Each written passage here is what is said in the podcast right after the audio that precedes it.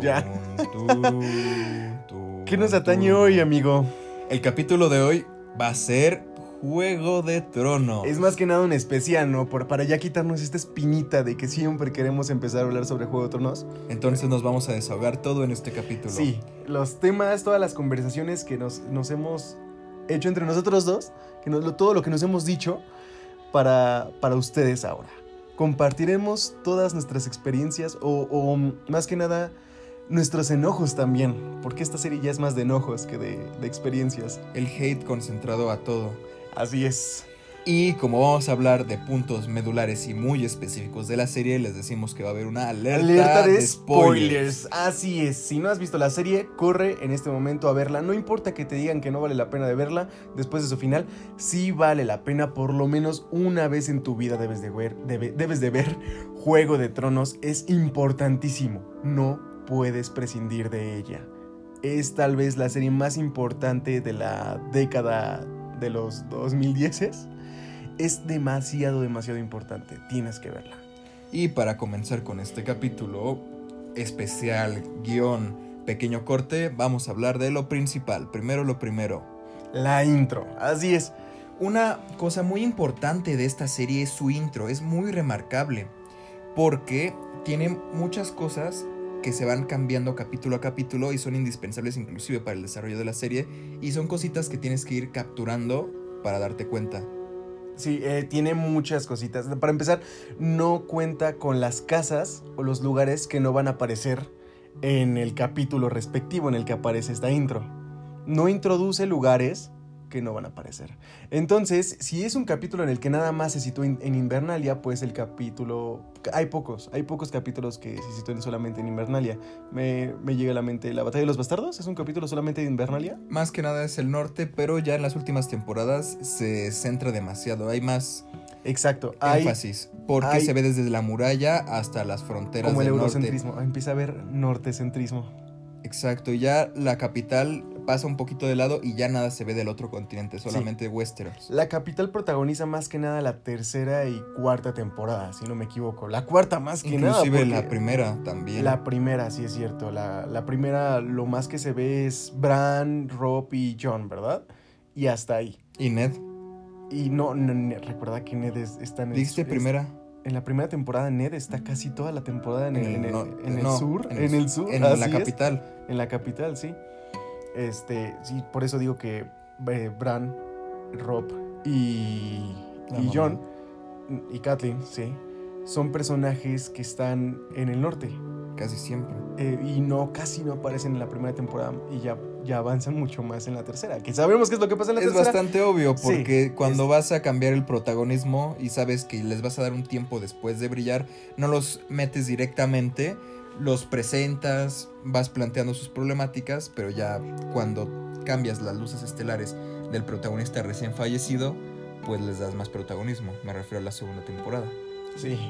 Entonces, aquí ya que terminaremos con la intro, me gustaría hablar sobre los spoilers, los momentos más impactantes para ti. ¿Cuál sería tu top 3 de momentos más impactantes de la serie? Que te digan Juego de Tronos y se te vengan estos tres momentos. El primero fue el capítulo de Baylor, el último, no, el noveno de la primera temporada. Baylor, sí. el- la Con muerte este de Ned, ¿verdad? capítulo, la muerte de Ned Stark, su ejecución y su juicio. En este capítulo te dan a entender bien las cosas, cómo va a estar la jugada. Tu protagonista, el que protagonizó todos los pósters, toda la serie con quien te encariñaste, va a morir. Y esto va a marcar pauta al ritmo de toda la serie porque te dice, este mundo es así. Y aunque no lo esperabas y aunque no lo pensabas, es así de cruel y este tono vamos a manejar en toda la serie. Tienes un protagonista y aunque sea el estelar, tiene posibilidad de morir. Entonces, como bien dice nuestro hombre misterioso enmascarado, quien profetiza las palabras del dios de muchos rostros, Valar Morguris. Valar.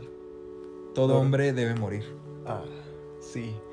Este, bueno, este capítulo marca qué es lo que va a ser la serie, más que nada. Bueno, desde el primer capítulo ya te están diciendo, porque tiene cierto énfasis el primer capítulo en, en Bran, y pues te lo avientan, te, casi que crees que se va a morir Bran. Incesto, maltrato infantil. Ujú.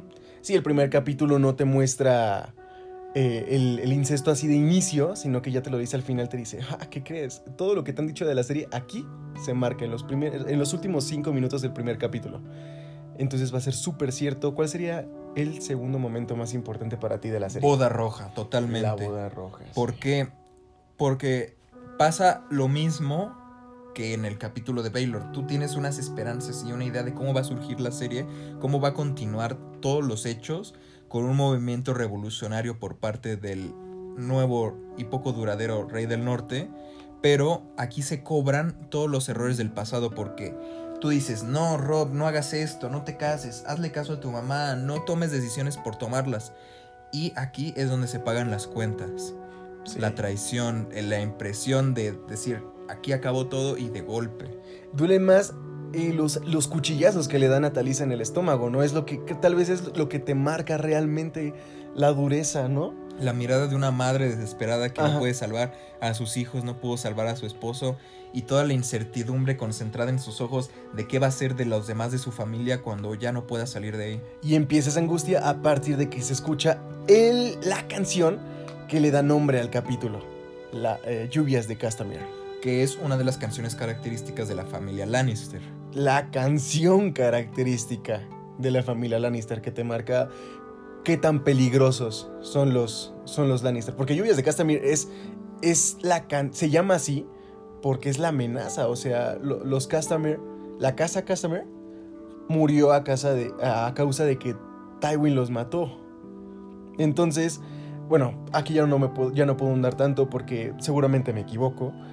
Estamos- ya estaríamos hablando de que ya de por sí la serie es muy interesante, pero ¿qué es lo más interesante? Lo que no se cuenta en la serie, todo lo que está detrás. La mitología que La- te cuentan y te plantean para darle un mejor soporte. Porque dices, oye, ¿por qué me pones algo en segundo plano tan rico cuando no es tan variado lo que me estás presentando? Pero es un buen adorno porque dices, me gusta mucho lo superficial de la trama que me están presentando, pero hay para profundizar y esto te hace un mayor fan.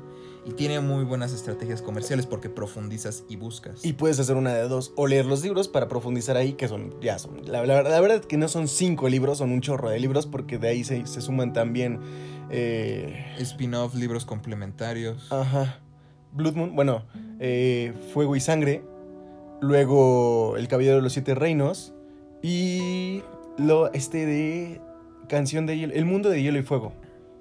Este, este, estos tres libros son los complementarios y son los que te cuentan muchas cosas, tanto como, ¿cómo se llama esto? La invasión de los Roiner. Ah, que si quieren también, la otra opción es ver videos. Hay muchos videos, hay un canal que yo estoy viendo en estos momentos y me, y me encanta que se llama Maclor, M-A-G-L-O-R, que trata sobre...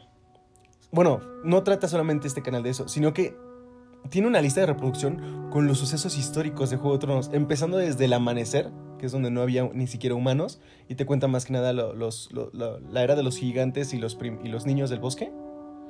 O los hijos del bosque o son niños del bosque. Niños. Niños del bosque. Hasta la historia de Theon. De, más bien de Tyrion. De Tyrion Lannister. Entonces, te cuenta muy bien y es muy interesante todo este mundo porque, bueno, va desde... Primero, el primer suceso es este, el primer momento histórico es este, la, la edad del, del amanecer, la edad de los héroes, que fueron los primeros hombres llegando, luego la llegada de los, de los ándalos, los ándalos, luego los Roinar, luego le- tienes que saber qué es lo que pasa en otro lado del mundo, en esos, en Valiria. Vale. Valiria, luego te vas de Valiria hacia, bueno, con los, con los mismos Valirios, con los mismos, este, dejando a los Lord Dra- a los señores dragón y te vas, te quedas solamente con los, los Targaryen que se van hacia, ¿cómo se llama este lugar donde está Daenerys? Dragonstone. Hacia Dragonstone y ahí ya de- de- de- desde ellos, desde Dragonstone, ¿Cómo comienza toda la invasión de cómo comienza la invasión. Que es muy interesante y de eso va a tratar la serie spin-off precuela de Juego de Tronos, que se va a llamar la eh, House of the Dragons, Casa de los Dragones, que va a ser muy interesante. Bueno, no es el suceso más interesante en mi- a, mi, a mi parecer, pero yo espero que cada temporada se sitúe en, en un suceso diferente. Me gustaría que fuera tipo miniserie y que ya la segunda temporada se situara más que nada en, en la historia de los, de los Fuego Negro, que son los bastardos de los Targaryen. Entonces, ¿cuál piensas que es tu evento más significativo, más importante? Para mí, de ver en una serie, me encantaría, me encantaría de verdad que fuera cronológico. ¿Cómo cronológico? O sea, desde un primer capítulo en, en, en la edad del amanecer hasta la llegada de Robert. Bueno, la invasión de Robert. La rebelión. La rebelión de Robert. La, eh, la guerra del usurpador, le llaman, ¿no? Algo, algo parecido. Es, es de verdad muy interesante. Creo que es un suceso muy padre de ver en videos, eh, todo este movimiento cronológico. Que, ojo, dijimos en la intro algo. No dijimos sobre la intro algo muy importante. La intro cuenta, cuenta también las locaciones, las ubicaciones geográficas de cada una de las casas. Y el pasado y la estructura social, por decirlo así, y de poderes. Pero por ejemplo, cuando los Bolton toman Winterfell, ya no se ve la bandera de los Stark dominando el castillo, se ve la bandera de los Bolton. Exacto. Y a partir de Winds of Winter, que es el capítulo donde, bueno, ya lo- los, la- los Stark recuperan Invernalia, Winterfell, eh, entonces ahí ya aparece la bandera de nuevo de los Stark. Stark. Y eso es muy emocionante también, ver, ver esos cambios y ver la... que en realidad lo que importa es la intro justamente, ver los cambios en la intro a causa de las acciones en el capítulo anterior de la serie como tal. Es muy interesante, pero a ver, ¿cuál es tu tercer momento más importante? Y ya para concluir, otro que también es de mis favoritos, pero no tan impactante como los últimos dos. Los primeros dos, más bien. Bueno, los primeros dos que dije, Ajá. yo creo que Casa Austera. Casa Austera. Porque también es un nuevo paradigma, la nueva pauta. Cuando Snow va a rescatar a todos los norteños, los verdaderos norteños, a los salvajes, a los hombres libres, los hombres más ajá, bien. Sí, los que los- ellos mismos hacen llamar Para- los hombres libres. unirlos a la a su causa y de repente su mayor temor se hace presente, el ejército de los muertos que es imparable y cómo se arrastran entre las paredes, trepan los muros, hacen surcos y todo todo todo por lo que estaba luchando Jon Snow se ve en peligro y sus intenciones, por ejemplo, reunir a los hombres se ven mermadas por el ejército que toma todavía más poder y ese sentimiento de que cada vez que pierdes le estás dando más victoria al enemigo y se va a hacer cada vez más difícil con cada error enfrentarte a él va creciendo en expectativas, expectativas que después no supieron manejar muy bien. Sí, ya la sexta temporada empieza a perder un encanto. Ya bueno, la, la quinta temporada, que es donde encontramos este capítulo llamado Casa Austera, que es el cuarto mejor capítulo de la serie, eh, ya, ya no, no, no es nada casi la, la quinta temporada. Es, es para mí la más aburrida, pero de todos modos, tiene, todavía tiene cosas rescatables a comparación de la octava. La octava es un cierre que ya no esperas mucho porque la séptima todavía te dio un poquito más de expectativas, pero al terminar no te sientes bien. ¿Qué, qué es lo que pasa aquí? Eh, ne- necesitaban meter un poquito de relleno, cositas que ya no aportaban tanto a la trama. Que de plano la cuarta temporada, casi cada movimiento, casi cada plano era una cosa súper importante, súper cuidadísima. Para mí la cuarta temporada es la mejor. Y, e incluso, bueno, podría poner... No, no tengo momentos especiales de la cuarta temporada, porque en sí toda la cuarta temporada es, es un momento perfecto para mí de la serie. Pero bueno, a ver. Este, este, este punto de la serie que, te, que, que quería eh, anotar, que quería, del que quería hablar, era que la séptima temporada cuenta con, con querer cumplir las expectativas de los fans, pero no de los fans que estaban haciendo teorías chidas. De los Eh, fans que solamente querían ver cosas muy sencillas en pantalla, Ajá. las cosas que podías cumplir fácilmente y tú como creador de contenido dices, bueno, con esto le voy a dar gusto y no es algo tan difícil de hacer, entonces lo voy a poder implementar y no va a haber tanto cambio. Entonces, con la octava temporada dijeron, ay, la cagamos con esto, con haber hecho esto en la séptima temporada. Entonces vamos a cancelar todas, todo, todo, todo. Ya no solamente las, las teorías bobas de los fans eh, que querían ver a huevo esto, sino que también cancelaron las teorías buenas. O sea, quitaron completamente esta teoría que estaba súper chingoncísima y a mí me encantaba pensar en ella, que era la de, la de Bran. La de Bran siendo el rey helado. que le llamamos el rey helado. Sí, el rey de la noche. Sí, siempre le llamamos el rey, el rey helado. Lo peor es que creo que somos los únicos en el mundo llamándole rey helado. Creo. Pero, entonces, ¿qué, qué me vas a decir? Todo esto es una pantalla, una vil mentira para distraer la atención. Cuando tengo tu mirada de aquí, el mago está haciendo su secreto por la otra Sí. habitación. Bueno, me, me pareció como también una, una teoría que pudo haber sido impregnada por los mismos creadores de la serie que le dijeron algo así a un fan diciéndole, oye, este, métele esta idea al resto de fans, haz un video de esto, en inglés obviamente, para que los fans crean que esto va a pasar y así se desvíe la atención de que Bran va a terminar siendo el que, el, que el, el rey, que ya sería como presidente, ¿no? Ya sería más un presidente Pues sigue siendo rey, pero raro. Ajá. Sí, la, la serie como que... Esta teoría de la serie también me encantaba. Que era sobre los personajes eh, y, y toda la trama iba hacia el futuro. Y ese futuro éramos nosotros, el, el mundo real. Sí, pero no era muy sostenible. No, no era muy sostenible. Para empezar, su mundo era completamente diferente al de nosotros geográficamente. Pero de todos modos, contaba una historia que sí iba, que sí iba hacia eso. Y tú, y tú decías, bueno, en algún punto también los dragones iban a morir, la mujer roja por eso se está desintegrando, por eso están ocurriendo todas estas cosas. Hay algo que me gusta tocando ya otros temas. Netflix, nada más para prestar un capítulo que me encantó mucho de Love, Dead and Robots, Ajá. el capítulo de Buena Cacería, donde explican cómo la magia se escapa del mundo por el constante avance tecnológico. Es muy bien sabido que las criaturas mágicas ah, se ahuyentan con el acero, entonces al implementar nuevas vías de trenes, casas y edificios, la magia se escapa por el mundo y se reemplaza por la tecnología. Entonces es una explicación que me gusta mucho. Sí, era muy curioso cómo entre el, lugar donde más acero había, eh, eh, era, era el lugar con menos magia. Era la capital, ¿no? Sí, porque como eran muchas personas, muy habitado, muy lleno de cosas tan banales del el progreso.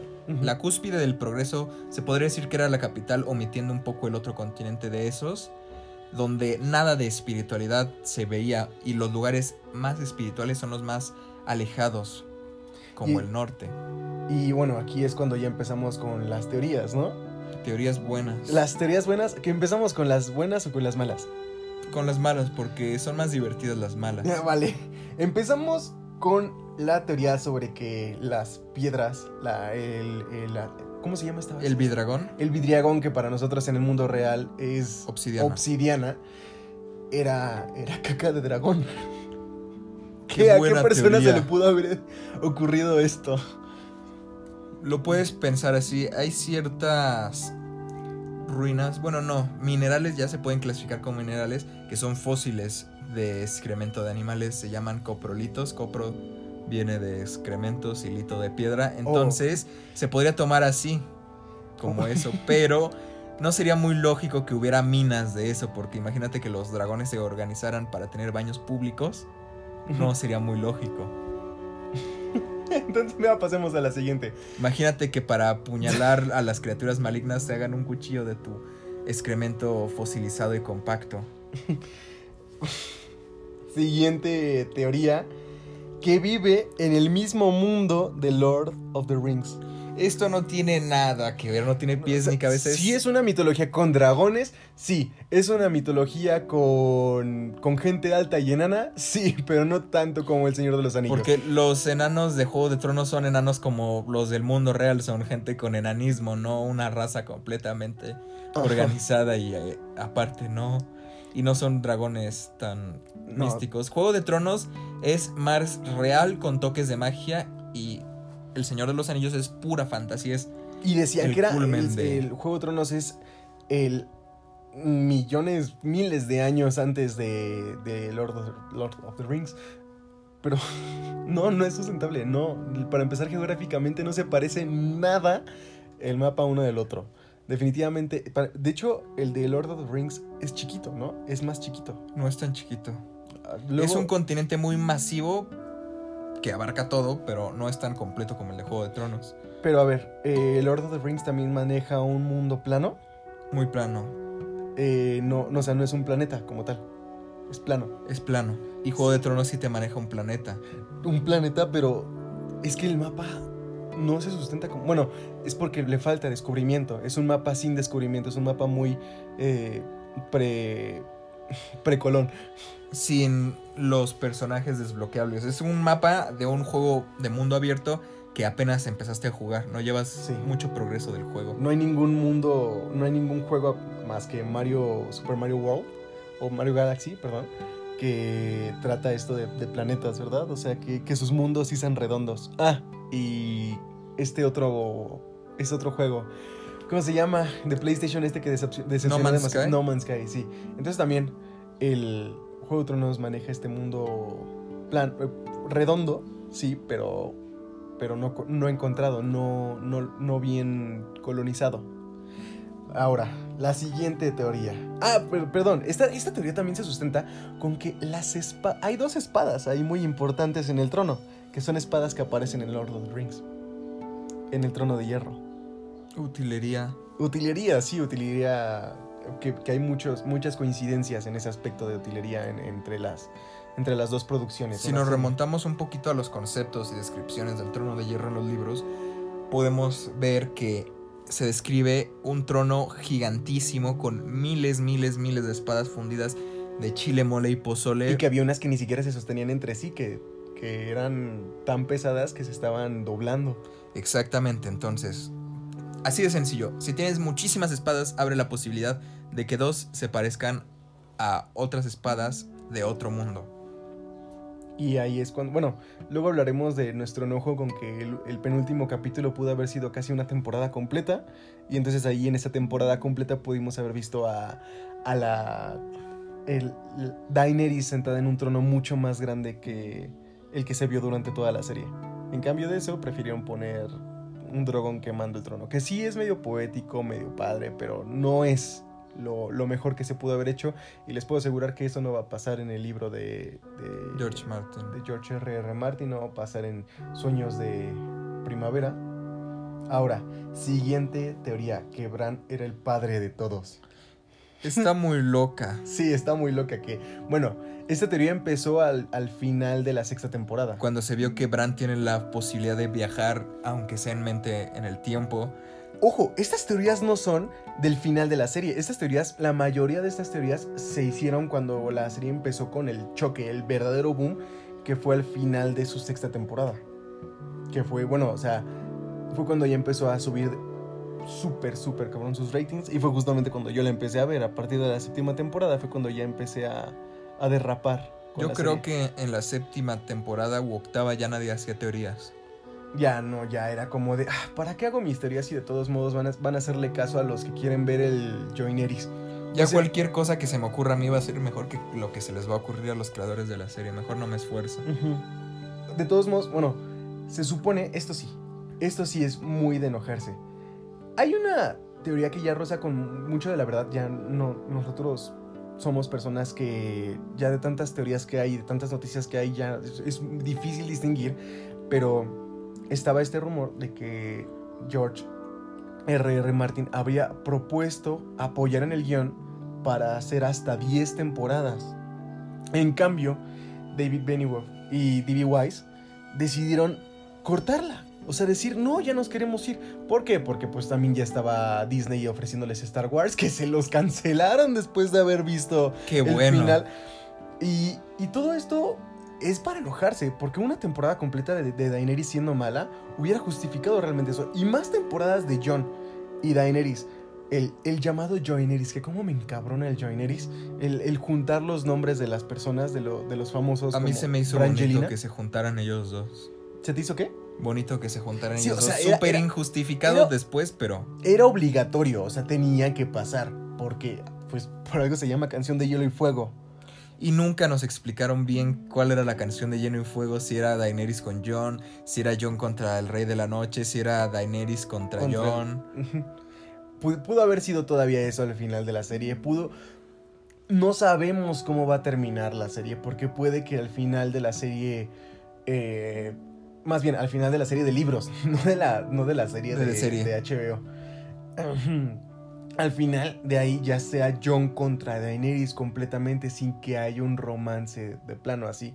Y esperemos que, que George R. R. Martin no, no se junte de esa manera. Porque, ojo, si te das cuenta, la serie no maneja tanto los, los romances. O sea, no trata demasiado los romances. Maneja más los, los rencores y las venganzas. Y, y en eso es buena la serie. Aunque sí hay bastante. Bueno. Hay muchos romances. Por ejemplo, el Arya Sand y Oberyn Martell, que otro momento genial de la serie hablando. Que es de nuestros momentos más mencionados como amigos. Sí, porque Oberyn es mi segundo personaje favorito de la serie después de Dario Najaris. Ajá la venganza que quiere cobrar el Arya Sand por la muerte de Oberyn, pues sí es rencor y venganza, más que el romance original que tenían. Sí, sí, sí. Pero bueno, la, sí, la, trama de Oberyn es más venganza que romance. Porque él aparece para vengarse y luego el Arya aparece para vengarse. Y al final no se venga. Ojo, intentaré no mencionar tanto los libros, pero en los libros Oberyn no iba a la capital para...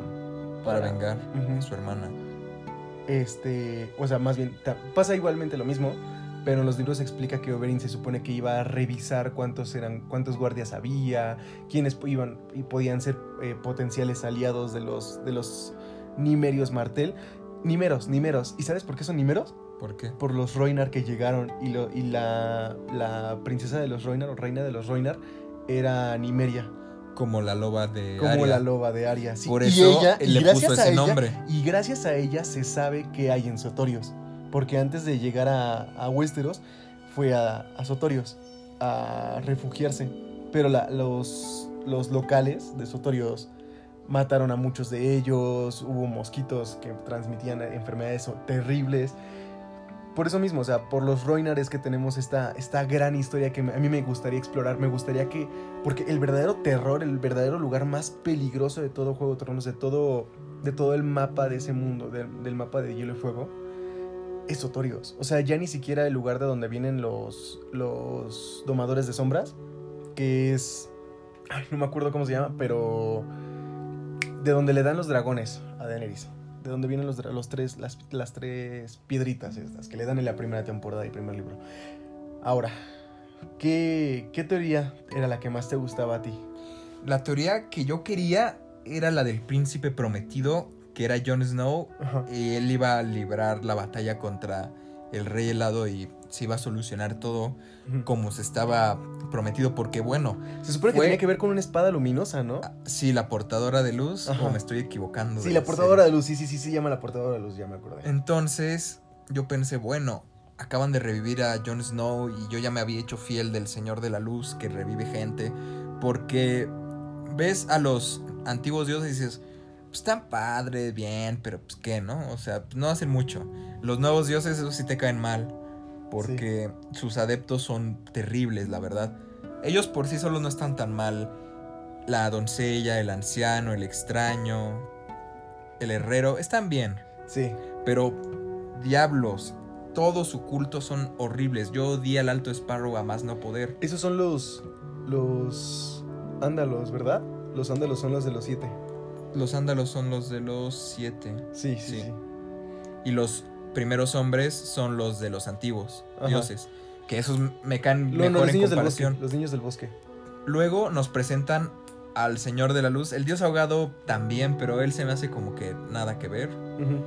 Pero mis favoritos, mis dioses favoritos son el Señor de la Luz, genial, magnífico, del fuego poderoso. Y el renacimiento de los bastardos. Y el Señor de muchos rostros, el maestro de los asesinos, porque ellos son los que más han influenciado en la serie, dándole poderes a las sacerdotisas como Melisandre para revivir a John, o dándole poder a los hombres sin rostro para hacer todas sus fechorías y lograr a cabo tantas hazañas como el maestro de Arya y Arya misma, Jaqen Hagar. Sí. Ahora, amigo, ¿qué te parece si vamos a un corte ligero? Eh, ya luego regresaremos a las teorías que, también nos gustan demasiado. Las, teorías que también a mí me, gustan mucho. Unas cuantas más de las, de las bobas.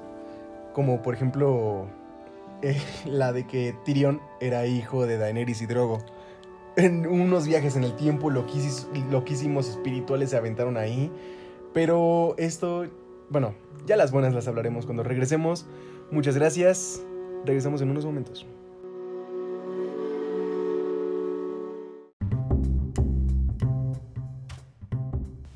Estamos de regreso. Sí, bueno, tú, tú medio con sueño y yo enchilado. Acabo de irme a aventar un espagueti con un montón de habanero. Ahora sí, amigo, tengo un problema con Juego de Tronos. Y es un problema que, tengo, que, que, tienen muchos, la distinción de personajes. Hay unos que tienen problema con Theon y Tyrion, eh, con Missandei y Melisandre. Y bueno, estos ya son nombres exageradamente parecidos, de verdad. Pero también hay problemas geográficos. Yo siento que todos los valirios eran Targaryens, cuando también estaban los señores y señoras dragón. Que no, no entiendo muy bien la distinción, pero se ofende la gente si dices un Targaryen fue a tal lado. No, no fue un Targaryen que fue a ese lado, fue una Lady Dragon. El modo correcto de interpretarlo es como si en Westeros nosotros ya conocemos todas las casas. Dijéramos que todos son Stark o todos son Lannister. Ah, no, Exacto. no son todos Lannister. Que al norte se le dice Winterfell. Todo el norte. Todo el norte. Que es, un er, que es un reino del tamaño de los otros seis combinados. Que ah, el reino el reino, no, no me acuerdo cómo se llama este lugar verde, pero que todo es High Garden. The Rich. The Rich. ¿Cómo se llama? The Rich. No, pero en español. No sé. Ah, bueno. Entonces, sigamos con las, con las teorías. La otra teoría bien... Eh, bueno, una, una, que sí me gusta era que Sirio Forel... El maestro de espadas de Aria en los primeros capítulos, el gordito. Era Jaqen Hagar. Es bastante posible y sería aportaría bastante, no sería como muy disruptor y además es interesante. A mí me hubiera gustado que fuera cierto. Me gusta mucho esa teoría. Sí, es, es una teoría muy muy buena y consolidaría más el personaje de Jaqen diciendo de que él siguió a Arya desde el principio. Sí, o sea que la acorraló casi casi. Entonces, siguiente pregunta. Em, bueno, que Bran era el rey helado. No, siguiente pregunta, perdón. Siguiente teoría. Siguiente teoría, que Bran era el rey helado. Muy lógica, muy... Bueno, la era ahorita recién, parecida, pero... no es muy descabellada, porque sí se vio mucho la relación que tenía el Bran con el rey nocturno, rey helado, rey de la noche, el, el Hielos, Frosty. Sí pero nunca se pudo dar una respuesta verdadera de si esta conexión pudo pasar a más. Y que ya descartaría completamente al que yo considero que sí, fue, fue buena es, esa parte de que él terminara siendo el rey, me gustó. Porque pero ¿cómo no? Pero en realidad, esta teoría era muy buena y te desviaba de esa, otra teoría.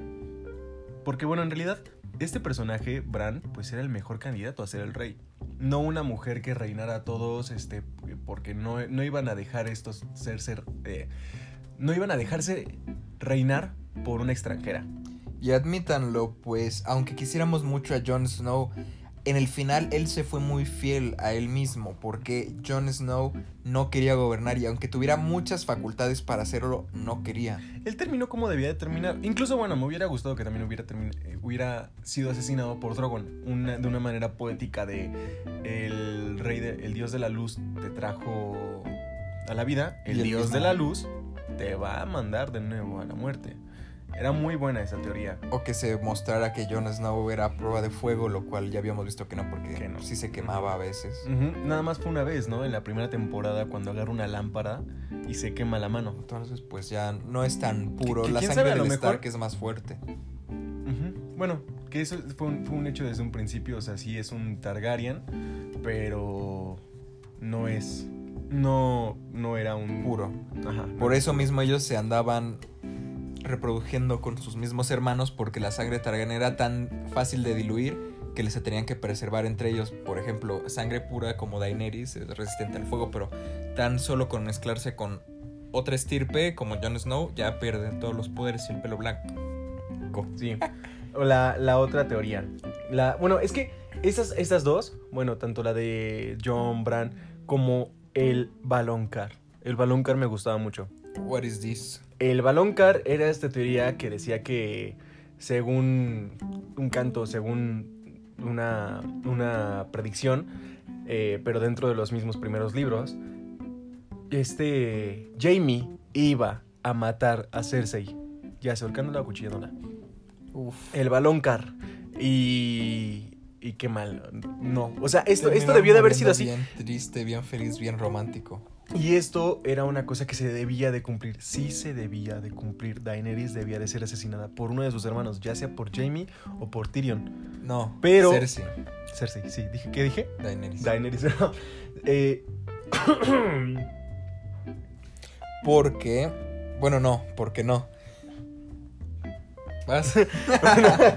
el- Interrupciones técnicas, Sí, perdón. interrupciones. Ah, bueno, ¿por qué no? Porque al final en la octava temporada los escritores dijeron, no, no le vamos a cumplir sus expectativas a todos, porque la séptima temporada ya se demostró que no estuvo chido que, que hiciéramos eso, pero en la séptima temporada no le estaban haciendo caso a las teorías buenas, le estaban haciendo, teoría, le estaban haciendo caso a las teorías mensas. Que qué bueno que por lo menos fue Joineris y no la llamada y tan odiada, la que, ¿cómo me cagaba hasta que fuera mencionada? Jonsa. No, nunca en la vida, por favor, no. Jon Snow o este Aegon Targaryen sexto Algo por Con- el estilo con Sansa está. con Sansa. No, sí, sí es, sí es Aegon Targaryen sexto. Ok. Pero es Sansa. Sí, y la Sonsa, la que tú y, tú y yo durante todo el tiempo todo el que estuvimos hablando sobre Juego de Tronos, era la Sonsa. Sansa, sí, exactamente. Eh, porque de verdad estaba, estaba. Sonsa. Hasta su transformación A mágica. A la cuñada encabronada. Como el cisne negro que se pinta el pelo y se hace mala. Así. Igual. Ah, bueno, es- es- esas cositas como de Jonsa y Joineris me, me choca escucharla de verdad. Porque suena como cosas que, cosas que dirían en un canal tipo tele, TV Azteca, en- en- en no sé. TV Notas. Ajá, o en Clever TV, que es este canal de YouTube. Ahora, eh, esta teoría de, de que eran el rey helado, el balón car, de que esta teoría me gustaba mucho que también se una, una que sí se cumplió desde la cuarta, quinta temporada, era que Jon era hijo de Raegar y de... Totalmente confirmado, esto cierto, canónico. Súper bien, súper, súper bien, o sea, y si la, si la aceptaron, y si fue cierta. Y el peso que le da a la historia de Ned de su honor, porque Ned Stark, el hombre más honorable, ¿cómo puede ser que haya sido infiel y tenido un bastardo? Dios, ¿cómo crees? ¿Por qué? Y que te digan que siempre, siempre él mantuvo su honor, inclusive manchó su nombre para defender a su hermana, le da una dimensión totalmente distinta. Y el modo que Bran tiene para ver el pasado y descubrir que tanto preserva su honor mintiendo y manchando su nombre, como hay cosas que se exageran como que él haya destruido al super espadachín de todos los tiempos. Mm, sí. Ahora, me gustaría pasar. ya nada más decir mis tres momentos favoritos de la serie. Que a mí me dicen Juego de Tronos y yo pienso en esto inmediatamente. Eh, el número uno. No, empezaré por el tercer lugar. Que es definitivamente la muerte de Ned Stark. Que fue, como- que fue súper tensa, que fue así como, espera, ¿qué? Desde que Joffrey empezó a hablar en ese momento, el, mi madre quiere que Lord Eddard sea... Y tú ya tenías la salvación, dijiste, perfecto, qué bien, ya se Sí. salvó, felicidad. ya se va hasta con John, ¿no? Y le va a decir quién es la madre, quién es su madre y todo esto. Y termina, pum, cortándole la cabeza. Después, la boda roja. En segundo lugar, la boda roja. Ojo, es- acabo de decir el tercer lugar, luego el segundo lugar, ahorita voy a decir mi primer lugar. La boda roja, la boda roja también es tu segundo lugar, ¿verdad? Sí, Es, es- estás invertido. Ajá, pero la boda roja me parece un momento súper, súper impactante. Mi mamá, cuando la estaba viendo por primera vez con ella, le, le estaba diciendo, mamá, mamá, mamá, ¿qué está pasando, mamá? mamá. Porque ¿Pero tú ya la habías visto antes? eh, ¿O, no, o los no, no, vieron por primera lo- vez? La juntos? vimos por primera vez juntos, la vi con ella. Y ya luego eh, la intenté ver subtitulada con mi novia. Y ya fingiste sorpresa. No, no fingí sorpresa, no, la dejé a ella, la dejé solita, casi casi viéndola, porque yo estaba atrás de ella, estábamos en, en mi habitación viendo la serie, y nada más cuando se acaba el capítulo, ella voltea llorando. Así de, yo, wow, wow, o sea, también le pegó muy feo. Y, y me parece que, creo que todo mundo ha vivido eso con la boda roja, creo que es el momento más impactante emocionalmente, ¿no? Es emocionalmente. corazón. Ajá, sí, o sea, ya, ya ni siquiera es, es. es un momento también preparado porque el capítulo te da expectativas bien padres. De todo el capítulo, desde el suceso que pasa con John dentro de ese mismo capítulo de la boda roja, que es Lluvias de Castamere, hasta lo que pasa con Arya. Todo, todos estos personajes tenían sus sucesos importantes que te daban la expectat- una expectativa buena Una esperanza O muy media. favorable. o media, por lo menos. Este, este es el capítulo en el que se ve también medio, medio feo la águila atacando a John, controlada por un ward de los salvajes.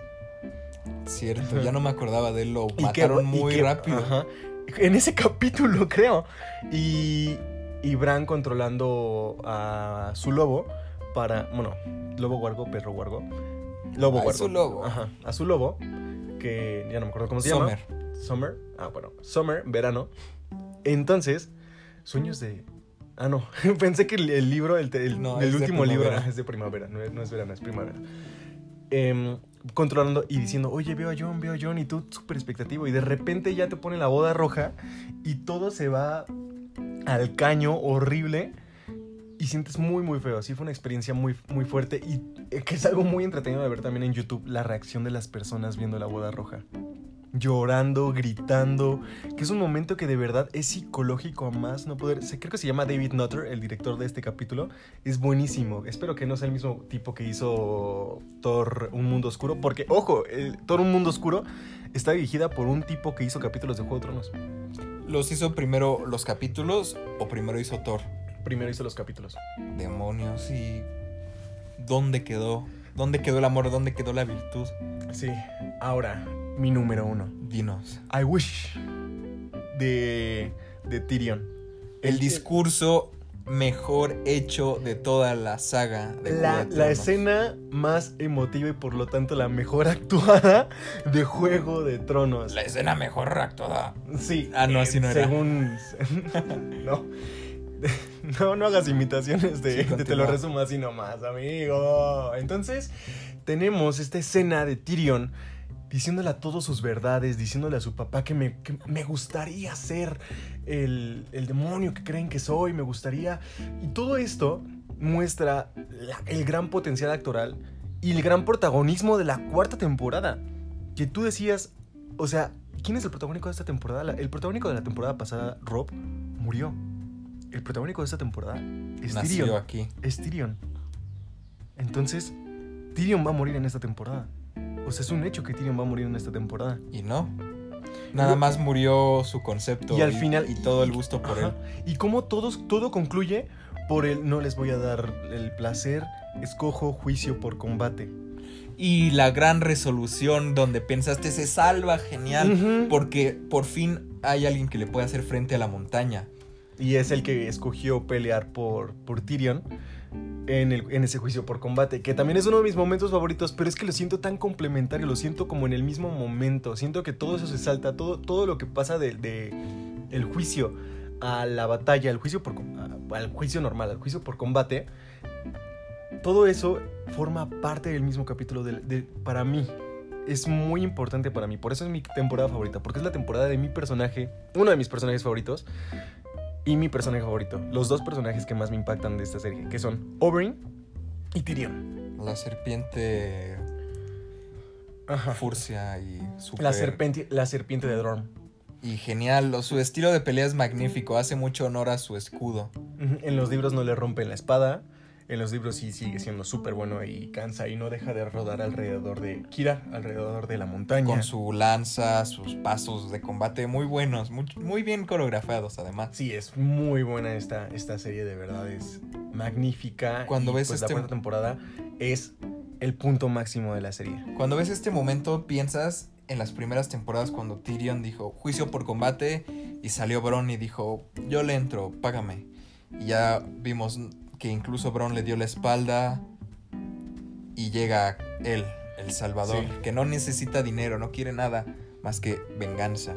Y, Y pues, cuando- o sea, es y cómo lo bien hilado que está todo esto porque le ponen en la montaña. O sea, él antes de escoger que iba a ser el, el- el peleador de Tyrion, pusieron la- a la montaña porque Cersei es muy desgraciada y a huevo iba a poner a la montaña. Al menos no fue como el Rey Loco, que escogió como su luchador El fuego. al fuego. Pero. Voy a escoger como mi luchador un recurso argumental básico. Sí. Ahora, bueno, ya que ahora sí quiero pasar a lo que es el futuro de la serie. ¿Te acuerdas cómo al final de que cuando terminó la serie, o poquito antes de que terminara la serie, se habían confirmado cuatro spin-offs de la serie? No, hombre. Todos diciendo, por favor, que no sean para adelante, que sean la historia de antes. Ajá, sí, o sea, para adelante, aburrido, la verdad. Por favor, X. no.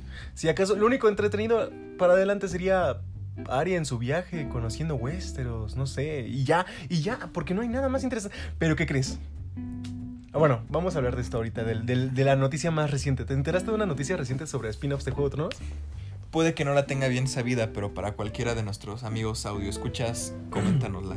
A ver, ahora te voy a decir al final. La, la, la- el primer spin-off yo quería que fuera este, definitivamente sobre los primeros hombres. Se especulaba que sí iba a ser sobre los primeros hombres, sobre la larga noche también.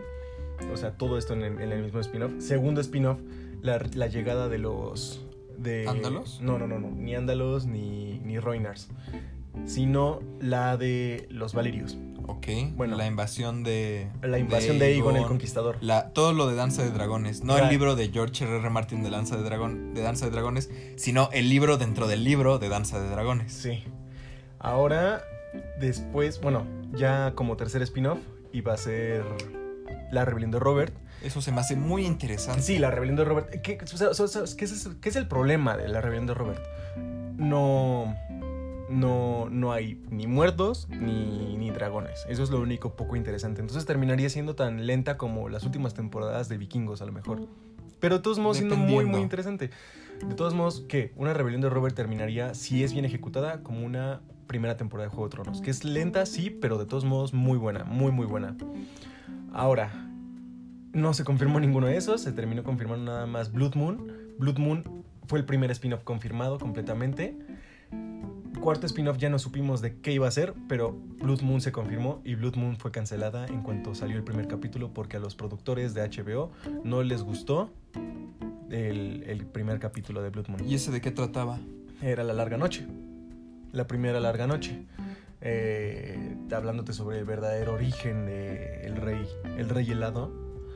Y se canceló, pero inmediatamente así súper rápido, en una convención que no me acuerdo cuál fue, pusieron el póster y el nombre del, del spin-off confirmado. El que sí ya dijeron, ni siquiera vamos a hacer piloto, todo el, toda la primera temporada al menos está confirmada. Va a ¿Cuál ser va a hecha ser? y va a ser subida.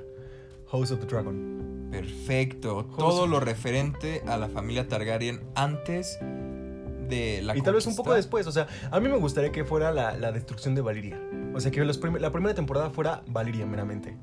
Como los, una chica predijo que Valiria iba a arder en poco tiempo.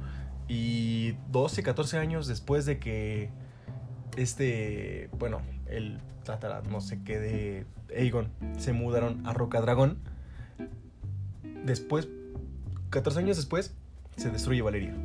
El cataclismo. Y pues nada más quedó. Quedaron tres dragones ahí. Y el dragón más joven, que se llamaba. Eh, Raegon.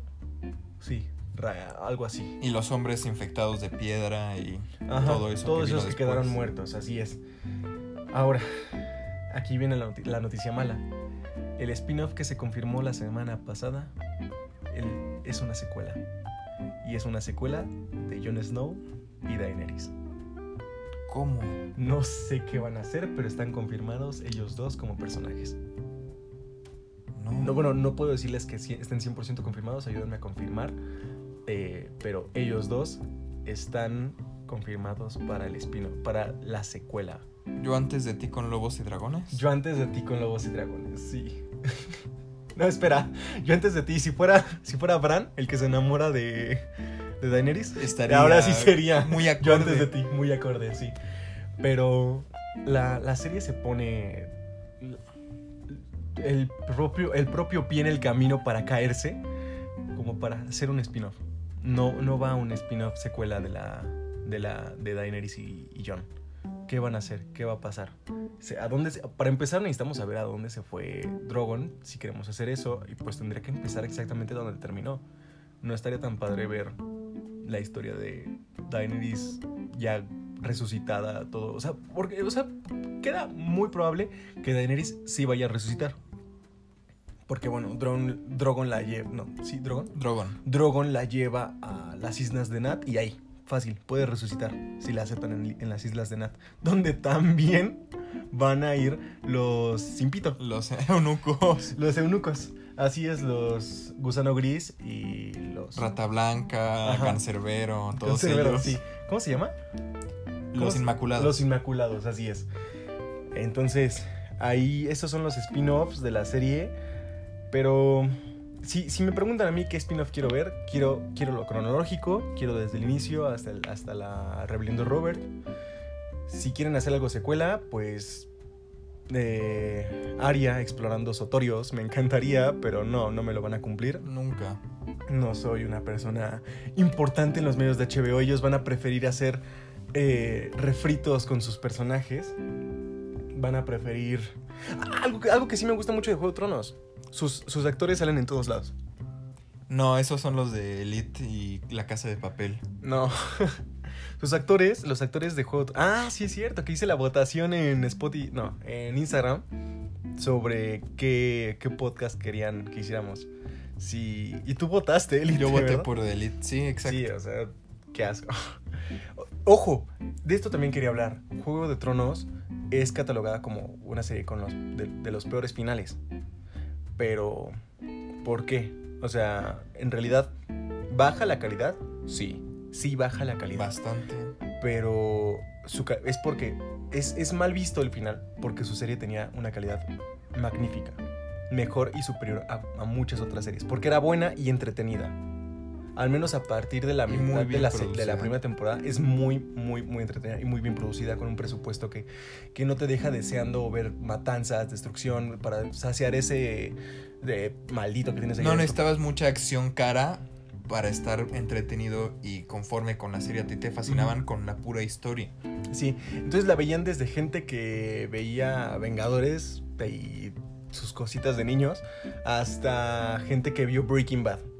Cálmate con sus cositas de niño. Eh, bueno, ahora, la, la serie se metió el pie a sí misma, sí, pero tiene un final malo también, pero vaya, es porque baja su propia calidad. De todos modos, a mi parecer, su calidad de su final, a pesar de sí ser tan malo, sigue siendo mejor para mí que y muchísimo más entretenido que ver Avengers Endgame. La verdad, o sea, dependiendo, dependiendo. Cuando ves a Avengers Endgame una vez, está bien. Ya, no más. no, no, Avengers Endgame no tiene casi nada de valor de, revis- de revi- revisualización. Pero por eso, la primera vez que lo ves está bien, pero ya después no. Y Juego de Tronos, el final, cuando lo ves una vez, dices, "Ah, bueno, pero lo sigues viendo y dices, bueno, ya no está tan mal. Es al revés. Pero sí concuerdo contigo que es mucho mejor el final desabrido de Juego de Tronos. Sí, o sea, definitivamente Avengers Endgame se me hace un, una definitivamente. Y, y de todos modos, Juego de Tronos mantuvo una calidad muchísimo más superior que todas las películas de, de, de Marvel. Calmado, calmado. A ver, ¿me vas a decir que La Boda Roja es, o Baylor, es inferior a la mejor película de Marvel, que es El Soldado del Invierno? No, pero calmado. Porque te gusta. Me gusta. Vamos a empezar debate sobre. bueno, entonces, Juego de Tronos sí baja su calidad, pero sigue siendo superior a muchas cosas. Siguió siendo superior a The Walking Dead, siguió siendo superior a muchas otras. Bueno, a Breaking Bad, ¿no? Sí, ahora sí, ¿no? los mejores capítulos de Juego de Tronos sí están parecidos a los mejores capítulos de Breaking Bad. No. Los peores capítulos de Juego de Tronos no se comparan Ozymandias, con los peores de Ozymandias, Breaking Bad. Ozymandias nada se toca. Nada se le compara. Ozymandias, Face Off, Girl Space, eh, Felina, eh, Pizarra de Granito. Nada se le compara a esos, a esos capítulos. Ahora, bueno, pasemos. Y a- no olviden comentar que prefieren Breaking Bad o Juego de Tronos. Breaking Bad se defiende porque no tiene capítulos flojos ni temporadas malas. No, no tiene, no tiene relleno prácticamente la serie. Y todo lo que sigue después se pone mejor. O sea, El Camino y Better Call Saul se pone mejor. Y Juego de Tronos, este... Ah, vamos a contestar estas preguntas de una vez que estamos hablando de Breaking Bad y Juego de Tronos. Sesión de preguntas. Eh, sesión de preguntas porque el siguiente episodio que vamos a grabar ahorita mismo, la- ya aceptando la verdad, va a ser respondiendo las preguntas que pusimos en Instagram, que pusieron ustedes en Instagram. Ahora, ¿cómo se supera Juego de Tronos y Breaking Bad? Muy sencillo.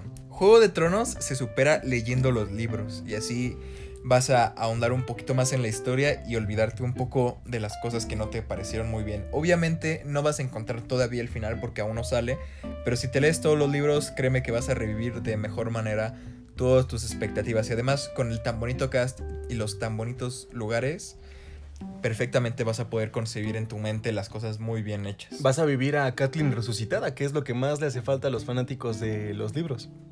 Y también vas a poder ver pequeños guiños de personajes que no aparecieron nunca en la tele. Y para superar Breaking Bad, súper sencillo. Además de que la puedes volver a ver. Y si no, ve los spin-offs. Son geniales, magníficos. Con una película muy buena y una serie aún mejor, no tienes nada por qué llorarle al pelón de Walter. Ahora, ¿cómo se supera la boda roja? Hay cosas que no se superan. No, cosas que no se superan. La vuelves a ver y si sigues poniéndote tenso, eh, demasiado, demasiado tenso, sí. Mejor hay que superar a las exnovias antes que superar la boda roja. Sí. Siguiente pregunta. Ahora, creo que se nos acabaron las preguntas de Juego de Tronos. Eran, eran poquitas. Vamos a pasar a, la, Juego de Tronos, bueno, más bien a las preguntas en nuestro siguiente episodio. Pero, ahora, ¿qué opinas de que Jon Snow no sabe nada? Es muy bueno porque Jon rima con... You know nothing, Jon Snow. Sí, es, es, muy bueno. Sí. Ah, me, me encanta esta, este, este parte de que, de que su esposa en la vida real sea la actriz que interpretó a Ygritte. La salvaje con arco, la pelirroja que clavó nuestros corazones. Sí. Y es muy genial, ¿no? O sea, ver, ver, ese, que ese amor se transmitió a la vida real. Por cierto, que... ¿quieren, quieren revivir momentos buenos y cuando toda la, todavía la serie era buena y cuando todavía había como un montón de cosas de Juego de Tronos por todo internet. Porque en cuanto acabé la serie y cuanto en cuanto se estrenó ese capítulo terrible en el que matan a, a mi Sunday, que fue ya el declive percabrosísimo de la serie. Ese, si quieren revivir, métanse a, a buscar a YouTube un musical con Coldplay de Juego de Tronos. ¿Tiene, no lo has visto? Coldplay. Coldplay y Juego de Tronos. Bueno, para empezar, creo que los que cantan en la boda roja es Coldplay. ¿A poco? Sí, bueno, menos Chris Martin. Entonces no es lo mismo. Pero, bueno, Coldplay tiene un, un gusto ahí por Juego de Tronos. Y si el Dientes no canta, no es lo mismo. y es muy, muy genial, ¿eh? Cómo todo esto... ¿Por qué dientes? Porque tienen los dientes como yo. Ah. Oye, entonces también te gustó cuando apareció Ed Sheeran en la temporada final. Se me hizo eh, X, pero, o sea, desvía la atención, ¿no? De la séptima temporada. ¿Desvía la atención con tus ojos desviados? sí. ya acabemos con este capítulo de, Gloriosos Bastardos. Será hasta ahorita nuestro capítulo más corto, pero fue nuestro especial de Juego de Tronos. Entonces, por ejemplo, no se están perdiendo mucho si no saben de Juego de Tronos, pero si saben de Juego de Tronos, es muy bonito. Yo voy a empezar a jugar el, el juego de Telltale en la Play 3 porque ahí lo tengo. Es un juego que empieza exactamente en el lugar donde, donde recién ocurrió la, boda roja, ¿no? Cronológicamente. Sí, fue apenas. Yo jugué el primer capítulo, pero como los otros no estaban disponibles, dije, bueno, esperaré. Ya cuando esperé, ya no lo esperé y adiós. Ya nada más, así, últimas cositas. Quiero decirles, quiero recomendarles algunos canales que hablan muy bien sobre Juego de Tronos, que hablan súper bien detallado. Uno se llama Jack Duran o Hack Duran es, muy, muy padre este canal también. Habla de otras, de otras mitologías, pero por un tiempo se concentró en, en Juego de Tronos. Eh, Maclor, M-A-G-L-O-R. Es muy padre también su canal. Cuenta cronológicamente, tiene una lista de reproducción de crónicas de Poniente, son muy buenas.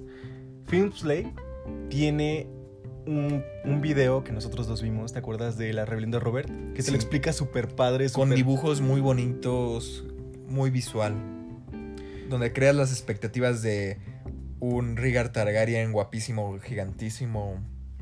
Con él me escapo de mi casa cuando quieras. Y ya, sobre, bueno, esto, estos hablan un poquito más sobre los libros, más que para, bueno, Jack Duran, ¿no? McLeod habla más que nada sobre los libros. Pero la venganza de los, de los electroalces pop. ¡Qué nombre! sí. La venganza de los electroalces pop habla más que nada sobre la serie también. Eh, también es un canal padre para ver cosas sobre Juego de Tronos, aunque nunca va a dejar de ser tan bueno como eh, las recomendaciones de Pedrito Sola. Uy, maravillosas, una joya, una joya. Sí. Y ahora sí, después de las risas, vamos a terminar con... Bueno, yo quiero terminar con mi top 3 de canciones favoritas de Juego de Tronos. Mi número 3 definitivamente es Lluvias de Castamere. Número 2, The Children, que es la canción que te, que te ponen al final de la cuarta temporada cuando Arya está caminando por el barco. Y es básicamente la intro, pero como cantada por niños. Y al final, bueno, ya como número 1, La Luz de los Siete, The Light of the Seven.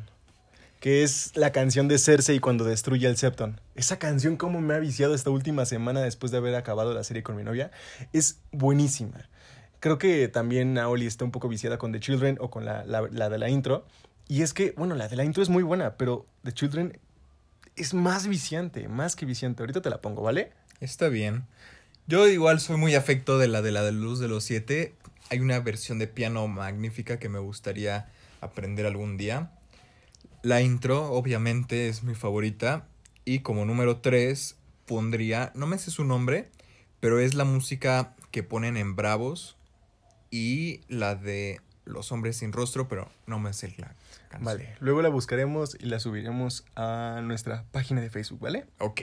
Ahora sí, estaremos acabando. Estuvieron con los Los gloriosos, gloriosos bastardos. bastardos. Ahora sí, muchas gracias por escuchar. Recuerden, nos pueden encontrar en Instagram como Derek Márquez y...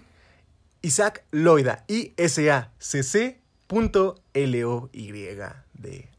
Les recordamos también seguirnos en nuestra página de Facebook Gloriosos Bastar 2 con número. Así es. ¿Y dónde más nos pueden escuchar? En Google Podcast, en iBooks, en Spotify, iTunes y esta aplicación donde lo estamos grabando que se llama Anchor. Anchor. Ahora sí, muchas gracias por escuchar por segunda vez y última, el que muchos se despide, pocas ganas tiene de irse. Recuerden, un Lannister siempre paga sus deudas. Denle like. Ah, no se puede darle. Like. Besos. Adiós. Corte y queda.